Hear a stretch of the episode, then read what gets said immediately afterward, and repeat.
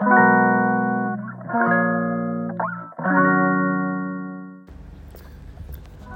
さんおはようございます。小江戸の麻酔科医松田祐介です。この放送は妊娠や出産に関わる麻酔酸化麻酔を中心に医療をかけるビジネスについて発信していく番組です。いや実はですね昨日の夜大体いつもこれ前日の夕方とかに撮ってるんですけれども昨日あの録音しようと思った時間に一旦録音したんですがちょっとお酒が入っていてですねうまく話がまとまらなかったんで消してあまた夜寝る前に撮り直そうかなと思ったらですねそれをもうすっかり忘れてしまって寝てしまったがゆえに朝放送一覧見てもあれ？あれないぞ？と思ってですね。よくよく考えてあ昨日の自分の行動を思い出しああ忘れてしまったというところであのー、今日今朝の何時だ？今8時直前ですね。出勤前に今録音してます。で昨日はですね実はあの当直明けだったんですけれども渋谷の交渉役場に行ってきてあの定款を受け取ってきました。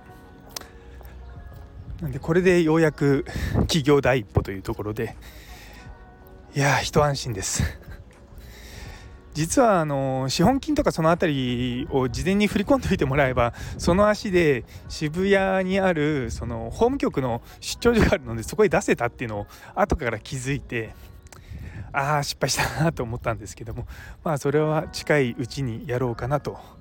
思っております。で実はですねあの渋谷の交渉役場に行ったのは今回2回目？3回目？3回目ぐらいかな。で前2回ぐらいほぼ連続で行ったことがあってそれはですねカナダの留学する際に留学じゃないな。就職就職だ。就職する際にですねあのなんかいろいろと書類の交渉員が必要だっていうところでしかもあのアメリカにアメリカじゃないやカナダに出す書類なので英語で対応してくれるところじゃないとダメだと。で今は多分大丈夫だとは思うんだけれども当時はですね結構その英語で交渉員出してくれるところが少なくてまああの渋谷の交渉役場に行ったんですよねでもなんかしかもなんか書類でこの書類は交渉員は押せないとかいろいろとそういった苦労もあってでの話だったのでいやなんかその時の苦労話をちょっとふと思い出しましたであの交渉役場って皆さん入ったことある方あんま多くないかもしれないんですけど交渉人の方が34人こう座っていてでこう受付した後にですねこう名前呼ばれてこう行くわけですよ。でその時にちらっとこう、まあ、交渉人の方々の顔見てたらあこの人も多分僕の前の時の 交渉員をしてくれた人だとか思ってあまあなんか交渉役場の人たちあまり仕事辞めないのかなとか思いながら 見てました。いやでもねとりあえずワンステップ終わりましたよであとは法務局に、あの、出してというところなんですけど実はですねそう今回その法違う違うあの交渉員のそのの、まあ、いろんな手続きでですね4万円ちょっとかかるんですね。で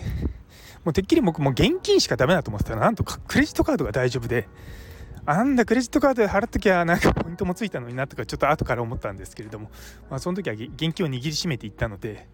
あのー、まあしょうがないと。なんで皆さんもしも何かこう、ね、交渉役場に行く時はクレジットカード使えるということだけ覚えていていただければと思いますというところでやっぱね企業とか大変ですよいろいろと。まあもちろん代行してもらうっていうのもね手としてはあったんですけれどもまあこういう手続きとかってどんななのかなと思ってやってみるのもいい経験だと思うので自分でやってますあの知り合いの人に「あの時のあの手の手続きとか大変じゃなかったですか?」とか聞いたら「ああ全部委託しちゃったから分かんないや」って言われちゃったんですよねそっかそっかと思いながらもなんか僕としては何だろうなもちろん委託できるとか全然委託しちゃっていいと思うんですけどもうんなんか体験として僕はやっといた方がいいような気がしたのでまあ、今回はすごくいい経験ができて自分自身はとても満足しております。というところで、えー、最後まで聞いてくださってありがとうございます。この放送気に入ってくださったらいいね、コメント、チャンネル登録のほどよろしくお願いいたします。皆様のね、あのいいねとか本当に励みになるんですよ。なんでぜひともよろしくお願いいたします。それでは皆様にとって今日という一日が素敵な一日になりますように。それではまた明日。であごめんなさい。最後に一つお知らせをさせてください。あのちょっと前にの黒松尾さんと対談するって言ってたんですけれども実はそれは金曜日に 移動したんですよ。でも本当にすっかりそその移動したのはあの覚えてたんですけどもそれをですね皆さんと共有するのを忘れていたので申し訳ございません。というところであの対談は今週の金曜日の21時半からやる予定ですのであのライブです。なのでぜひそちらもよろしくお願いいたします。